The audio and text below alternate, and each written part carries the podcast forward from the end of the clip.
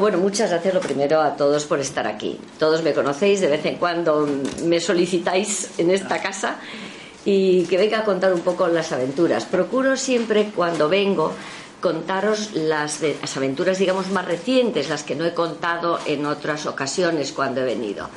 Así que mm, deciros, bueno, hay, yo creo que en, esta, en este lugar en el que estamos es inútil hablar de que existe un otro lado, que existe un más allá, que existe una supervivencia después de la muerte, que la muerte, como decía Pilón, la muerte no existe, es el fallecimiento. Es decir, esta persona se ha muerto, no, esta persona ha fallecido, porque no ha muerto realmente. Es él tiene, adquieres un cuerpo energético diferente, eh, una realidad diferente, una dimensión diferente en la que el espacio-tiempo no existe. Eso supongo que aquí os lo habrán dicho 20 veces, pero yo lo repito, porque muchas de las historias que vamos a barajar entre todos esta tarde, mm, pues os daréis cuenta de que esos personajes que están en el otro lado no funcionan ni con el mismo sistema del tiempo, del concepto del tiempo, ni el concepto del espacio. Entonces, bueno, ellos hablan de que están en una dimensión diferente. Eh, bueno, ya sabéis que matemáticamente hablando hay siete mm, dimensiones demostradas. Por lo tanto, no tiene tampoco que extrañarnos nada. Yo a José Luis Ramos, el antiguo físico del grupo, cuando me hablaba y me decía, Sol, si es que la gente habláis de la otra dimensión, pero si hay siete. Entonces yo le decía, bueno, vamos a ver, José Luis, ¿cómo siete? dice, hombre, matemáticamente demostradas hay siete. Y las estudiamos además cuando estudiamos físicas. Bueno, entonces quiere decir que ¿por qué no? Ese otro lado, ese más allá, pues sería sencillamente una de esas dimensiones, que a lo mejor incluso el otro lado, ese más allá, está compuesto por varias dimensiones, porque ellos te hablan de que unas veces no se ven unos a otros en función del nivel en el que se sitúan por su evolución espiritual, llamémoslo así. Yo os doy estas pinceladas para que luego cuando yo os cuente estas historias comprendáis, comprendáis mejor eh, bueno, pues esa problemática que existe en el otro lado para algunas personas. También deciros que lo normal, este bebé se va a escandalizar muchísimo de lo que yo voy a contar hoy, pero bueno, bendito sea, me encantan los niños, así que no te preocupes en absoluto. Además, todos hemos tenido niños pequeños y sabemos lo que es.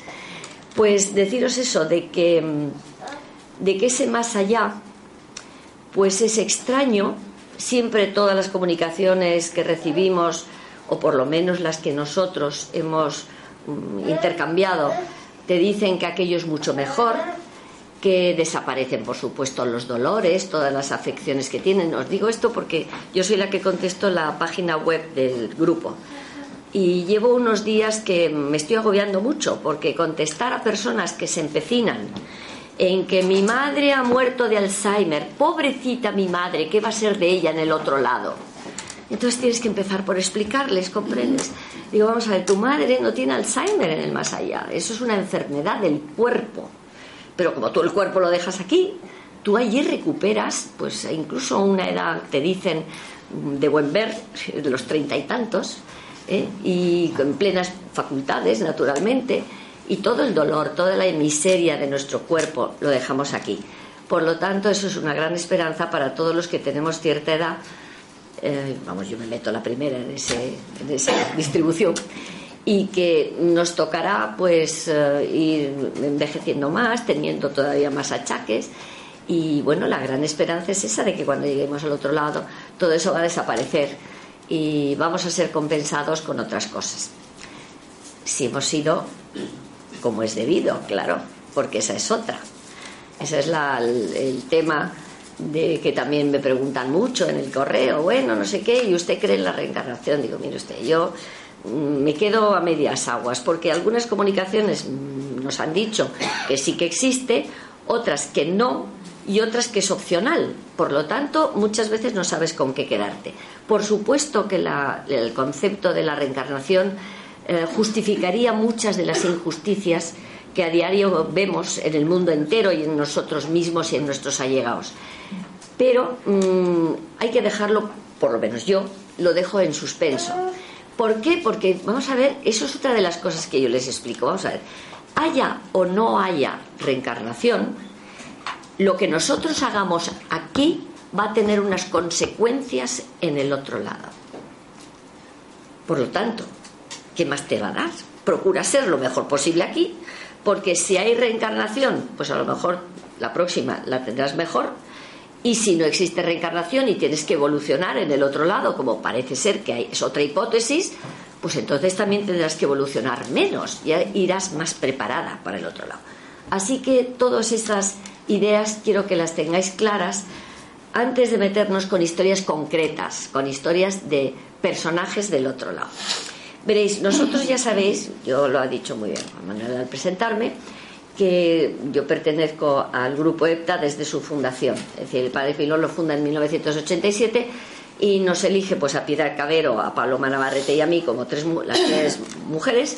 Y luego estaban José Luis Ramos Físico, eh, Ángel Ortega, antes de que estuviera Lorenzo, eh, Jaime Alvear, arquitecto, es decir, que por eso éramos siete y por eso se llama, se llama hepta, que es siete en griego, como sabéis.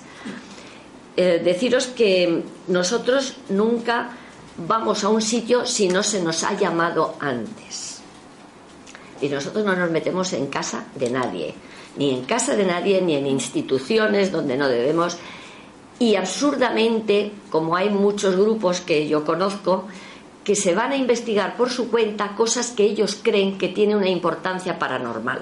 Por ejemplo, se dice que en las ruinas de este castillo pues hay un fantasma. Entonces cogen los bártulos, se van a las ruinas de ese castillo, no sé mucho qué hacen, porque, vamos a ver, en un castillo ponen una cassette para tratar de, grabar unas psicofonías, lo graban o no, y esa es la investigación. Perdonad, eso no es investigar fenómenos paranormales. Eso es divertirse, eso es ir de excursión con tus amigos. Es decir, ya que estoy aquí, pues vamos a un sitio donde dicen que hay fantasmas. Entonces, os digo que todos estos casos es porque nos han llamado. El primer casito, yo lo llamo el fantasma con Pamela, porque nos llamaron muchas veces, decía, otra cosa, la gente nos llama para una cosa. Y cuando nosotros vamos al lugar, a la casa o a donde sea, nos encontramos con que no tiene nada que ver para lo que dicen que nos han llamado con el problema real que tienen. Que me estoy acordando de otro correo que contestaba ayer. Deciros que la gente está un poquito loca, ¿eh? Mm, me llama una señora y me pregunta que, vamos a ver, que ella tiene una tía abuela que se ha muerto hace un año, que, mm, bueno, que unos parientes se metieron en su casa, la manipularon y ella les ha dejado, pues, toda esa fortuna a esa, esos, según esta, que se entrometieron. Yo, como no conozco el tema, tampoco puedo poner la mano en el fuego. Y le digo, ¿y, ¿y por qué me llama usted? Digo, porque, vamos a ver, su tía abuela o la tía de su abuela eh, está muerta, ha dejado un testamento, pues como ustedes no vayan a un abogado para que trate de impugnar el testamento, ya me contará. Dice, no, yo lo que es que lo que buscaba en EPTA es un medium. Digo, ah, ¿un medium para qué? Pues para contactar con mi tía abuela. Y digo, ¿y? Digo, pero usted se cree que porque contacte usted con su tía abuela ella va a poder cambiar el testamento que ha otorgado estando viva? Digo, vamos a ver, usted no... Pues sí, sí, me parece que me he equivocado de teléfono, no es a usted a quien tenía que llamar. Y me cuelga. Bueno, comprenderéis que estas cosas que ocurren a la gente, yo no sé qué pensamiento tendría esta señora del más allá, pero es que tú crees que, que puedes mm, decir, bueno, tuvimos un fantasma muy divertido, había dejado toda su fortuna a su hija, la hija había vendido el piso que le había dejado, y él estaba indignado porque lo había vendido. Que él le había dejado a su hija la casa, pero que le había vendido. Digo, vamos a ver, se lo has dejado, pues se lo has dejado y hace con eso lo que quiere. No, pero yo ya la he desheredado. Y digo, ¿cómo? Digo, que tú la has desheredado desde el otro lado donde estás. Dice, sí. Digo, pues me parece a mí que eso no surte efecto aquí. No, eso no es legal aquí. Digo, así que vete haciendo la idea, que te ha vendido la casa y ya está. ¿Os, veis el, concepto de que tienen algunas personas sobre consultas que nos hacen? Bueno, pues en este caso lo mismo. Nos dicen que era un chalecito aquí en la mm, sierra y que tenían por el jardín que veían al fantasma de una señora con un traje largo, una pamela y paseando a un perro. Bueno, pues como una cosa evidente que veían, digo, pues bueno, vamos a ver, a ver, la dama de la pamela. Y cuando llegamos allí, Bueno, hacemos toda la investigación de la casa y no había nada. Era una casa un poquito rara, de todas maneras. Bueno, nos ponemos en el porche y Paloma y Aldo pues empiezan a funcionar. Paloma se asoma a la bola y Aldo a su lado pues se queda callado hasta que viene el personaje en cuestión. Y el personaje en cuestión, Paloma, que es la primera que lo ve en la bola, por supuesto no lo ve en la bola, él lo ve aquí. La bola es un soporte de evidencia, porque tú o nosotros nos asomamos cualquiera a la bola y la bola no nos dice absolutamente nada. Es decir, no es la bola la que te dice, es que es un, un se induce ella misma a un estado alterado, una pequeña autohipnosis, para entendernos, que le altera su estado de conciencia y le permite ver. Ese es el mecanismo de los videntes, utilicen lo que utilicen. Pueden utilizar la bola, un espejo o lo que quieras. ¿eh? Pero en el caso de Paloma utilizan bola. Y entonces, cuando se asoma la bola, me dice, uy, por Dios, si aquí hay un señor, pero como está todo lleno de tierra, está asqueroso. Y automáticamente, claro, Aldo empieza a hablar. Es que me mataron, me pegaron cuatro tiros aquí.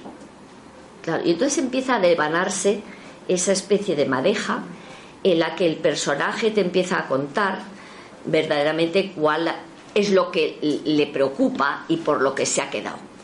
Parece ser que en la posguerra este señor, de todas maneras, Paloma, que es muy atrevida y que a veces se encara un poco con ellos, porque al final le dijo, bueno, pero tú tampoco eras un santo, ¿eh?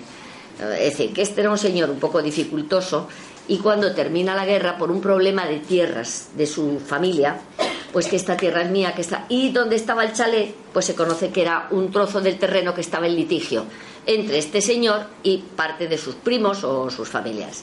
Bueno, ni corto ni perezoso y para cortar la, la historia, el caso es que los primos, tíos o parientes le cogieron, le pegaron cuatro tiros, le metieron en la tierra, en la parte del jardín del chalet y el pobre hombre pues estaba muy indignado.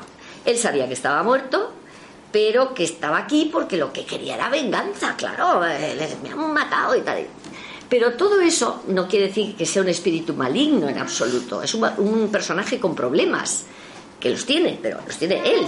Entonces lo que tratas o tienes que tratar es de ayudarle. ¿eh? No, tiene un problema y es que no ve la realidad. No ve que está ya muerto, que la venganza es inútil, es absurda, ¿eh? porque es absurda la venganza, y que lo que tiene que ir es por otro camino. Pero fíjate qué curioso, y es que esas cosas son las historias que yo cuento, porque para mí ya esta historia que os estoy contando, pues es muy cotidiana. Pero luego hay como unos detalles en esa comunicación con el personaje que a mí me llenan de asombro. Por ejemplo, en un momento dado mm, le dice Paloma, dice, bueno, tú, mm, tu mujer, eh, estoy viendo aquí a tu mujer como era, porque claro, es clarividente, Paloma. Dice, bueno, era una morena guapísima. Dice, uy, sí, sí, era guapísima, tengo por aquí el nombre de la mujer. Ay, yo la quería muchísimo, no sé qué. Y le dice Paloma, dice, pues mira, lo que vamos a hacer es vamos a llamarla para que venga por ti. Y así, pues mira, vas a quitarte de este marrón, de estar aquí, de estos deseos de venganza, porque tu mujer vas a ir con ella a un sitio muchísimo mejor en el que te vas a olvidar de todas estas cosas que ya no tienen sentido para ti. ¿Veis lo del espacio-tiempo? Es decir, para él no creéis que había pasado 50 años. Es decir, eh, es como si lo hubieran acabado de enterrar, o de matar y de enterrar, ¿me entendéis? Es decir, que eso es uno de los problemas que podemos encontrarnos si no pasamos al más allá con una mínima preparación, es decir, sabiendo un poco lo que nos espera.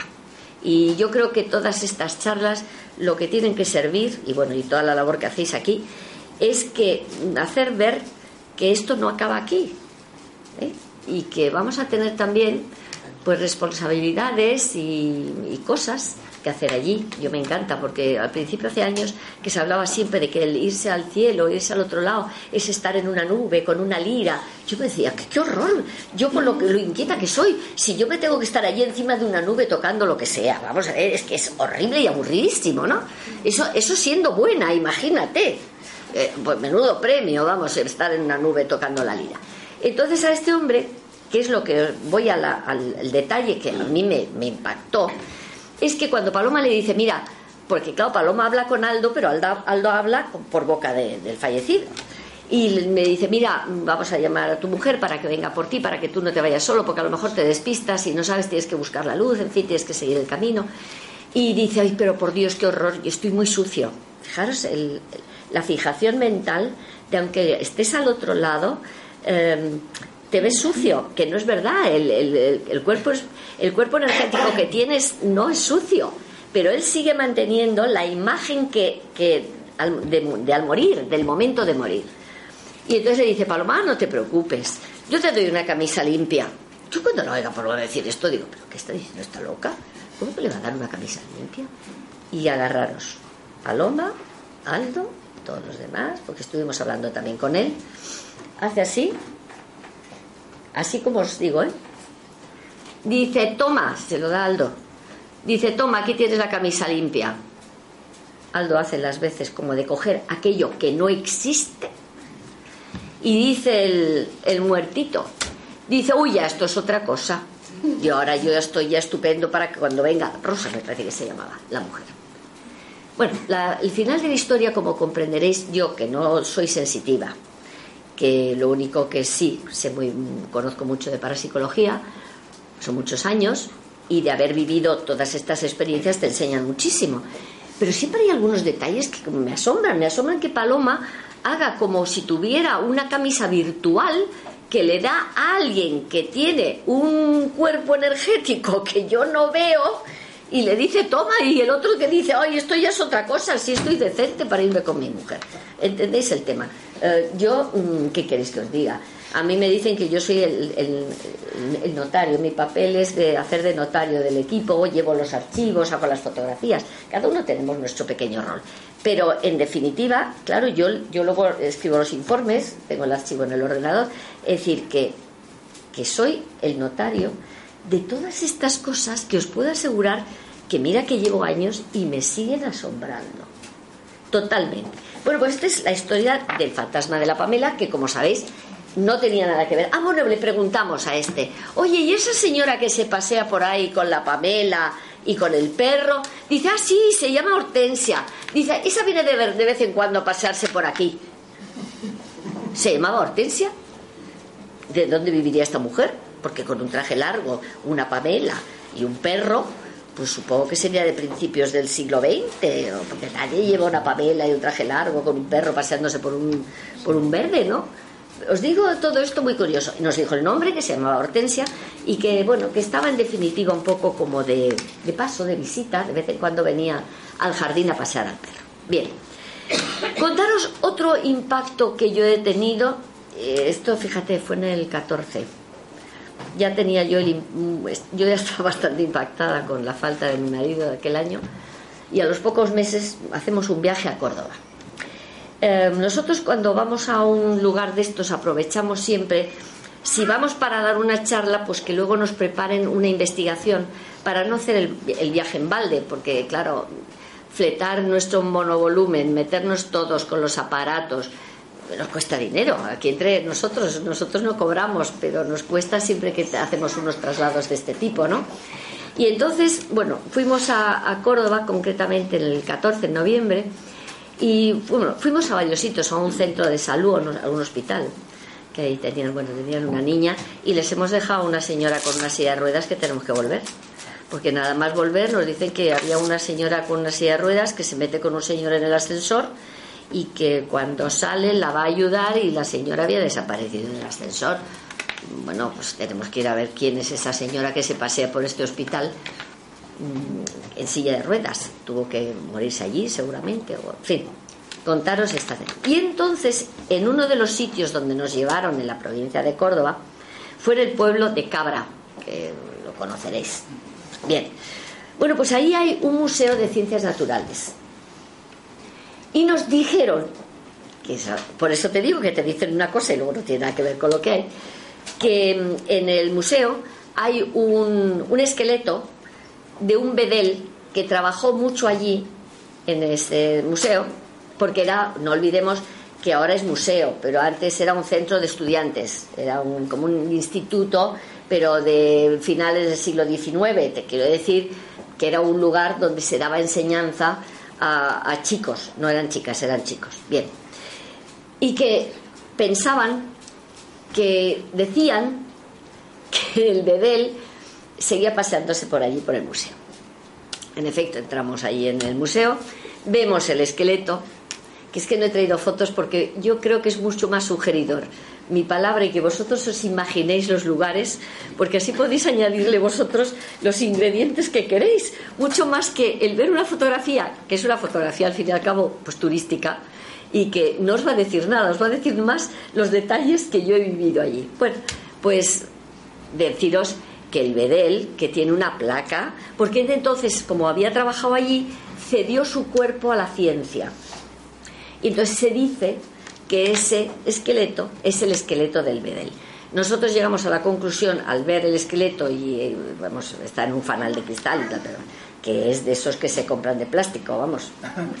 Aquello no tenía ninguna pinta de ser los huesos auténticos del Bedel, porque, bueno, yo he tenido ocasión de conocer cosas de estas y no, no tenían nada que ver. Eran de una perfección de miedo, tan perfectas como un esqueleto que en un eh, ¿No estuvisteis vosotros, Fede y estos, en el Congreso de Motril? Sí, sí, sí.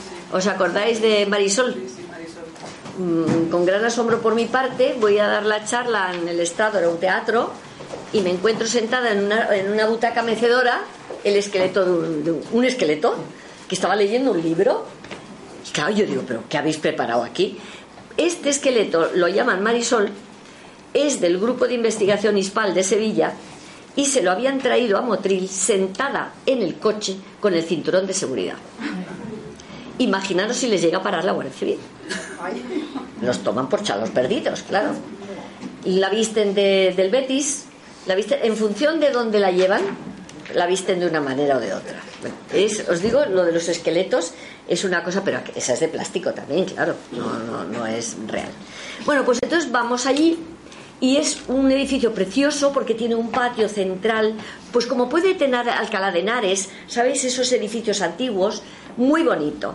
Y entonces al, al pasearnos por allí entramos en lo que era la biblioteca. Y la biblioteca, pues una, como una aula grande, enorme, con unos libros maravillosos. Y entonces Paloma y Aldo dicen, hombre, aquí estamos más tranquilos en la biblioteca, vamos a sentarnos a ver quién, si hay alguien. Pues como siempre preguntamos a ver si hay alguien. Y salió un personaje que le tiene cautivada a Paloma. Se llamaba Álvaro, era un estudiante de 1823. Él dijo que estaba en 1823. Eh, es una historia, él era un guaperas, este chico, Paloma dijo, pero qué chico más guapo, por favor, y tal. Pero una historia muy rocambolesca porque este chico mmm, salió a hablar con Paloma y con Aldo, bueno, con Aldo no, a través de Aldo, con Paloma, y eh, todo parecía que él estaba muy preocupado y no por los exámenes.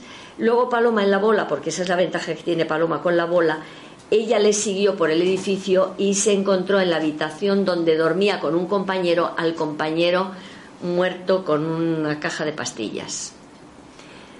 Yo creo que suicidado el chico este, el otro.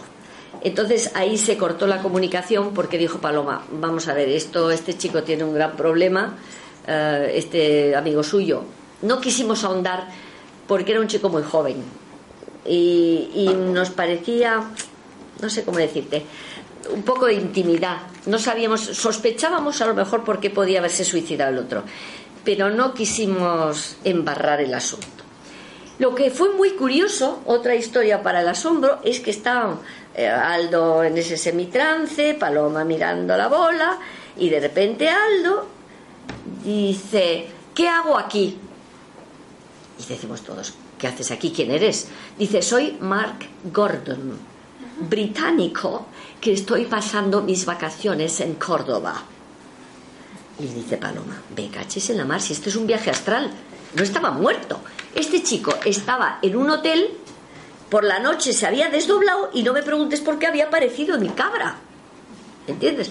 Entonces, claro, nosotros mmm, no quisimos asustarle, porque imagínate que le dices a este chico, pues, eh, ah, porque le dijimos, estás en cabra.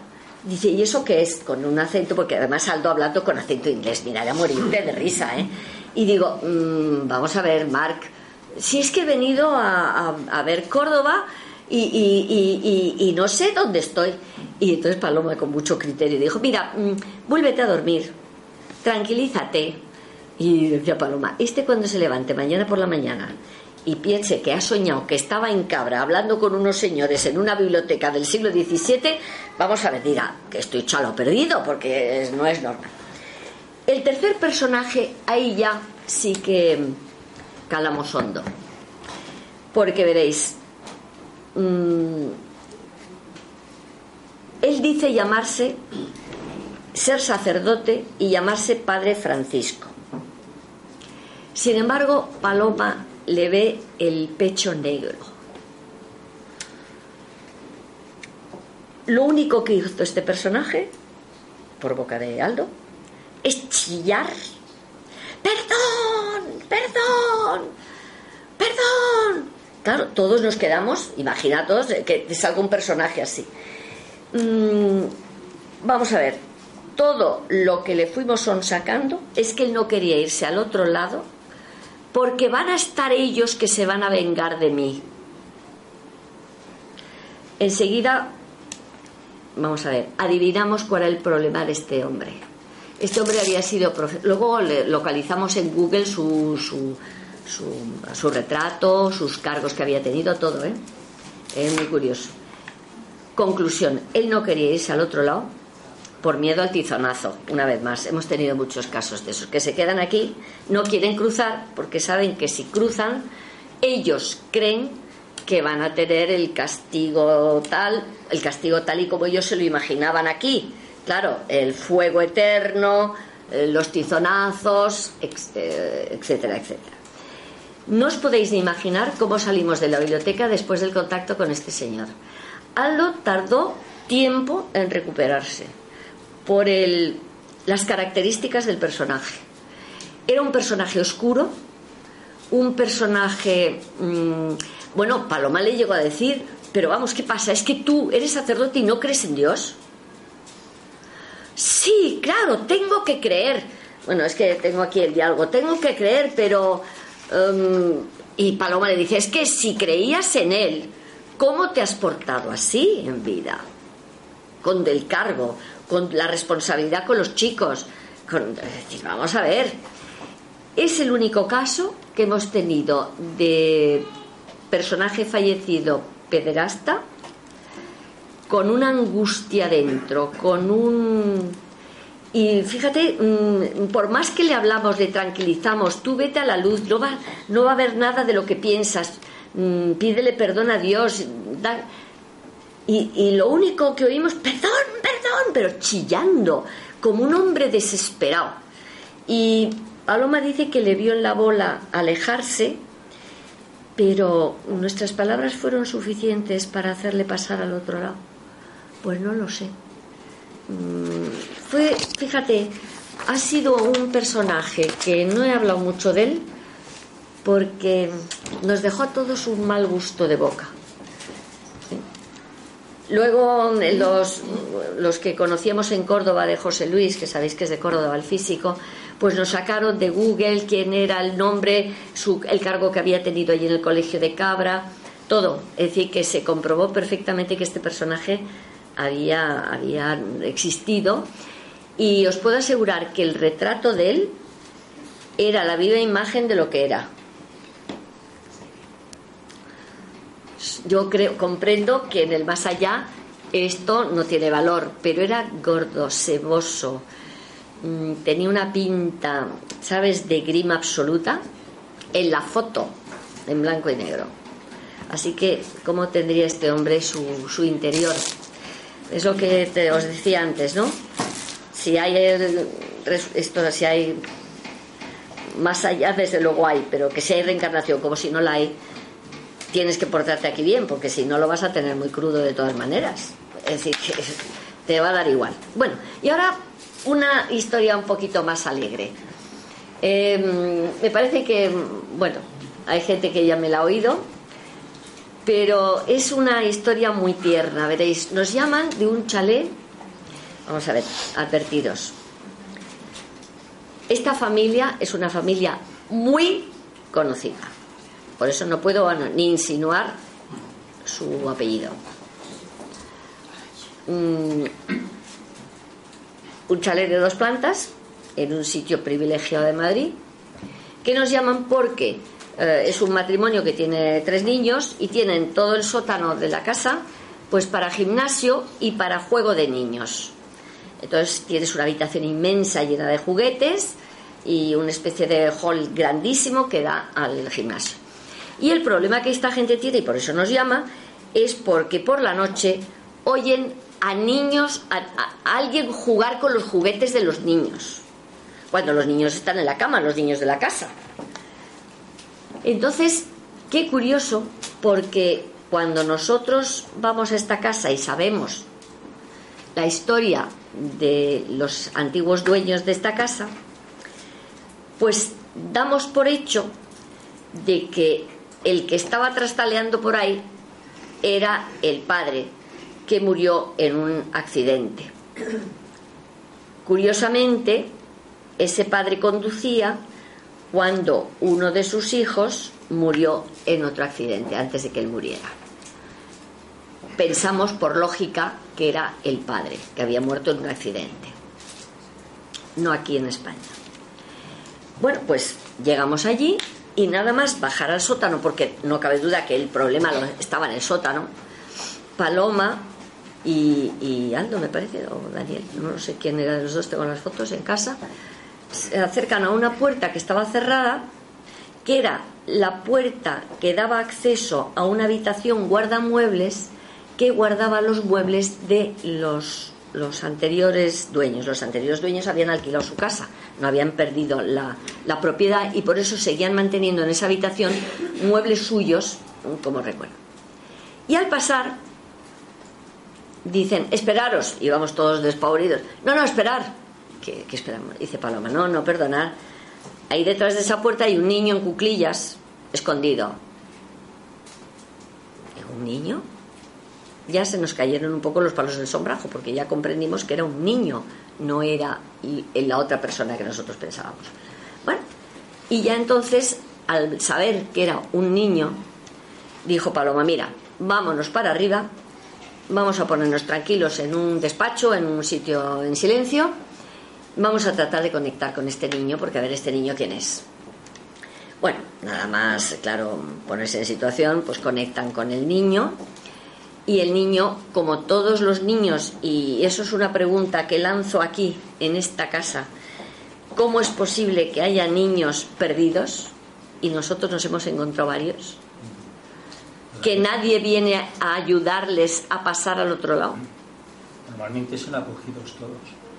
Pues nosotros nos hemos encontrado. Yo tengo una charla entera de niños perdidos, ¿eh? En la casa de Cantabria En la casa de Cantabria, que la vi.